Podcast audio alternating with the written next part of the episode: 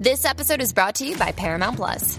Get in, loser! Mean Girls is now streaming on Paramount Plus. Join Katie Heron as she meets the plastics and Tina Fey's new twist on the modern classic. Get ready for more of the rumors, backstabbing, and jokes you loved from the original movie with some fetch surprises. Rated PG 13. Wear pink and head to ParamountPlus.com to try it free.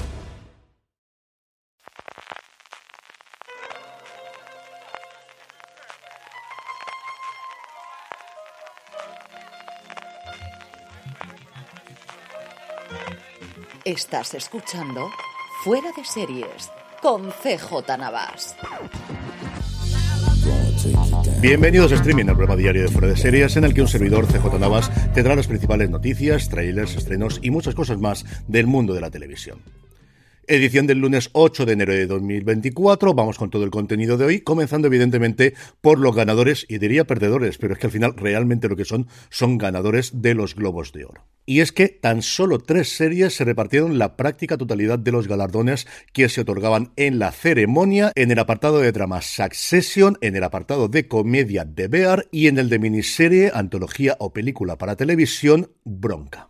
De esta forma, Succession ganó no solamente mejor drama, sino también mejor actriz dramática para Sarah Snook y también mejor actor para Kieran Culkin. Venció tanto a Jeremy Strong como a Brian Cox. La serie de HBO también ganó Mejor Actor de Reparto, esta categoría que sabéis que es la más competida porque aquí está mezclado tanto drama como comedia como serie limitada para Matthew McFadden, como yo preveía que iba a ocurrir a finales de la semana pasada, y quizá la única sorpresa lo proporcionó Elizabeth de Vicky por su papel de Diana de Gales en The Crown, ganando el premio de Mejor Actriz de Reparto, venciendo a Meryl Streep, a Hannah Wandingham, a Christina Ricci, a Abby Elliott y a J. Smith Cameron de Succession.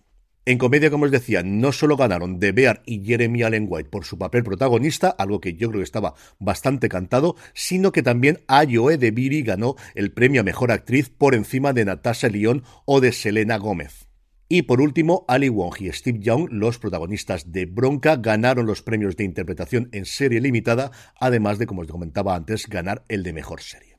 El último premio que tenía que ver con televisión fue la nueva categoría de mejor estándar de comedia que los Globos de Oro dieron, como no, a Ricky Gervais. Con esto descansamos de premios de televisión hasta el fin de semana, porque recordaréis que la madrugada del domingo al lunes se darán los Critic Choice Awards, que son premios de cine, pero que también tienen categorías de televisión como los Globos de Oro, y la madrugada del lunes al martes la movieron ahí para no competir con los playoffs de fútbol americano que se producen fundamentalmente el domingo, tendremos la pospuesta desde septiembre gala de los semis 2023. Hablando precisamente de los semis, este pasado fin de semana tuvo lugar la doble ceremonia de entrega de los Creative Awards, esos premios que se dan especialmente en categorías técnicas, pero que también tiene unos premios de interpretación que siempre son relevantes. En primer lugar, la categoría de casting, que siempre ha funcionado como buen indicador de qué series pueden ganar los premios principales de la gala posterior. Aquí en comedia también ganó The Bear, en serie limitada también ganó Bronca y en drama quizá la mayor sorpresa, aunque al final es una serie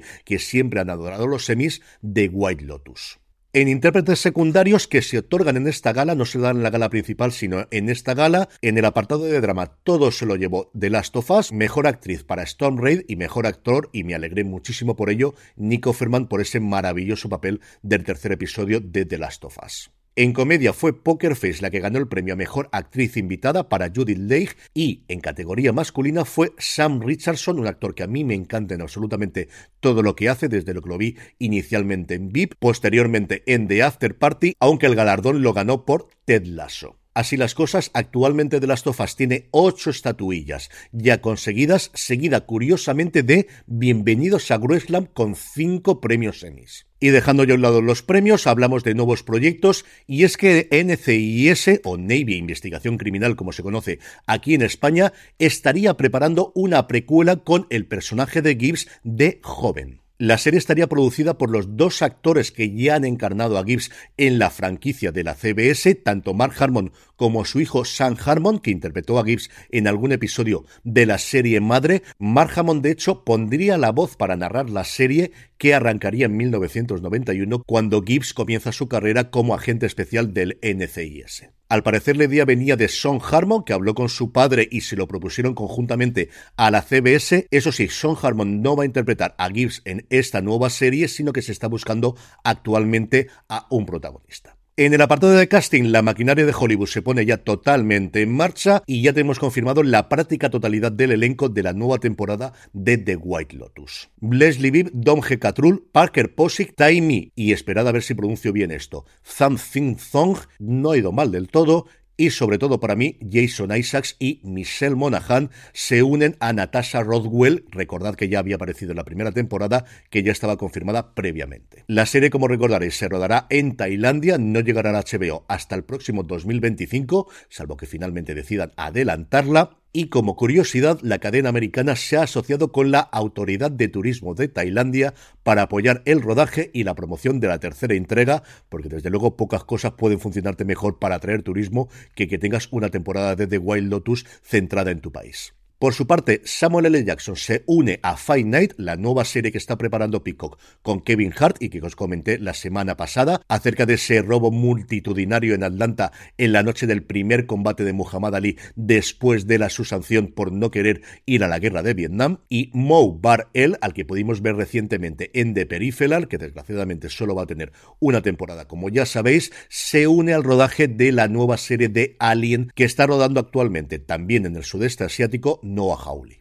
En cuanto a renovaciones, cancelaciones y resurrecciones, aquí tenemos un poquito de todo, pero casi todo malas noticias. American Born Chinese ha sido cancelada por Disney Plus después de su primera temporada. Minx parece que no va a tener tercera temporada después de que HBO cancelase la serie con la segunda temporada ya rodada, que Start la rescatase y emitiese la segunda y también la primera. Parece que no va a haber una tercera temporada de esta serie total y absolutamente maldita. Las buenas noticias proceden de Max, que ha renovado para una segunda temporada. Bucky, la comedia creada por Chuck Lorre y protagonizada por Sebastián Maniscalco. Y por último, una noticia no noticia, pero yo aquí os la cuento. Seth MacFarlane, haciendo promoción de TED, que se estrena dentro de nada, ha comentado que eso de que The Orville esté cancelada, desde luego a él no lo han dicho. Que no, que no hay cuarta temporada por ahora, pero eso no quiere decir que esté cancelada. Que si es por él, es cuestión de encontrar día y hora y sobre todo presupuesto para hacerla.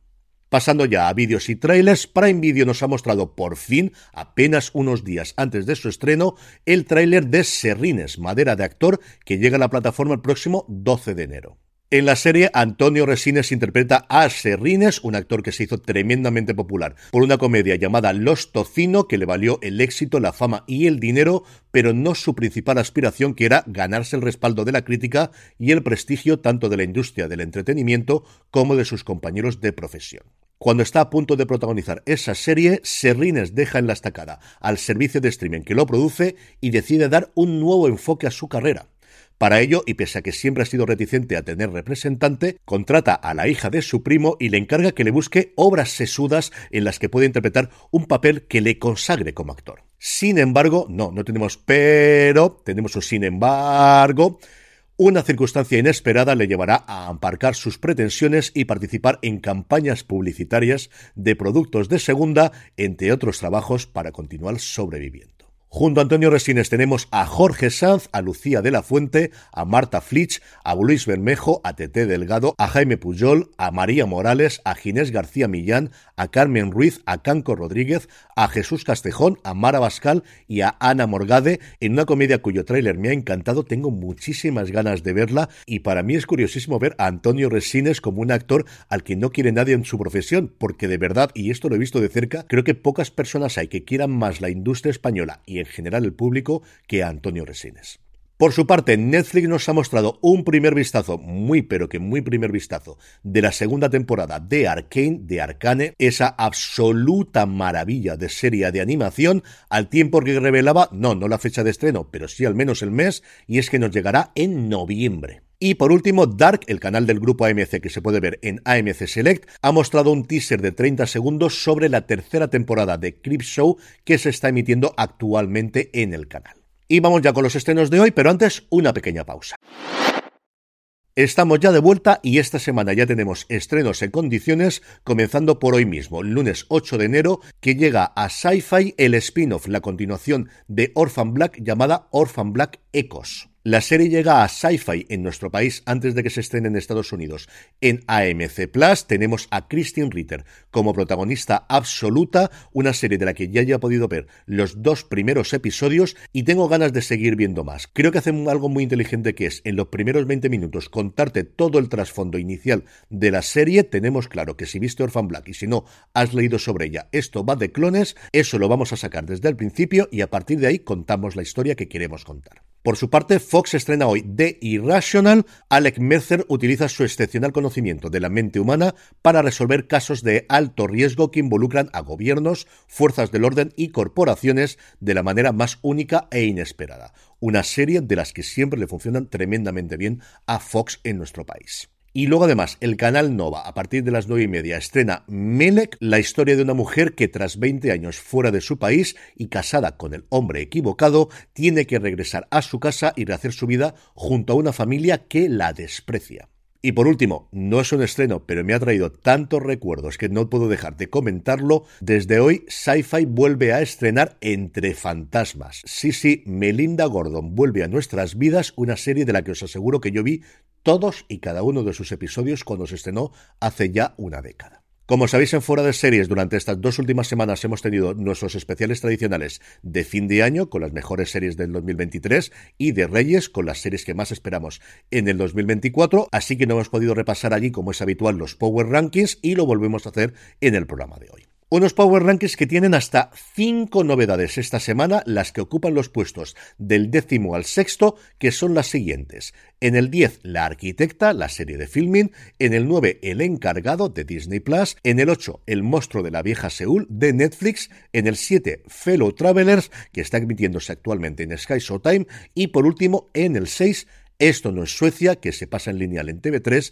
y la tenéis completa en RTV Play. A partir de aquí, en el puesto número 5 tenemos subiendo dos puestos para toda la humanidad. En el 4, la subida más fuerte de la semana con 6 puestos es para Richard.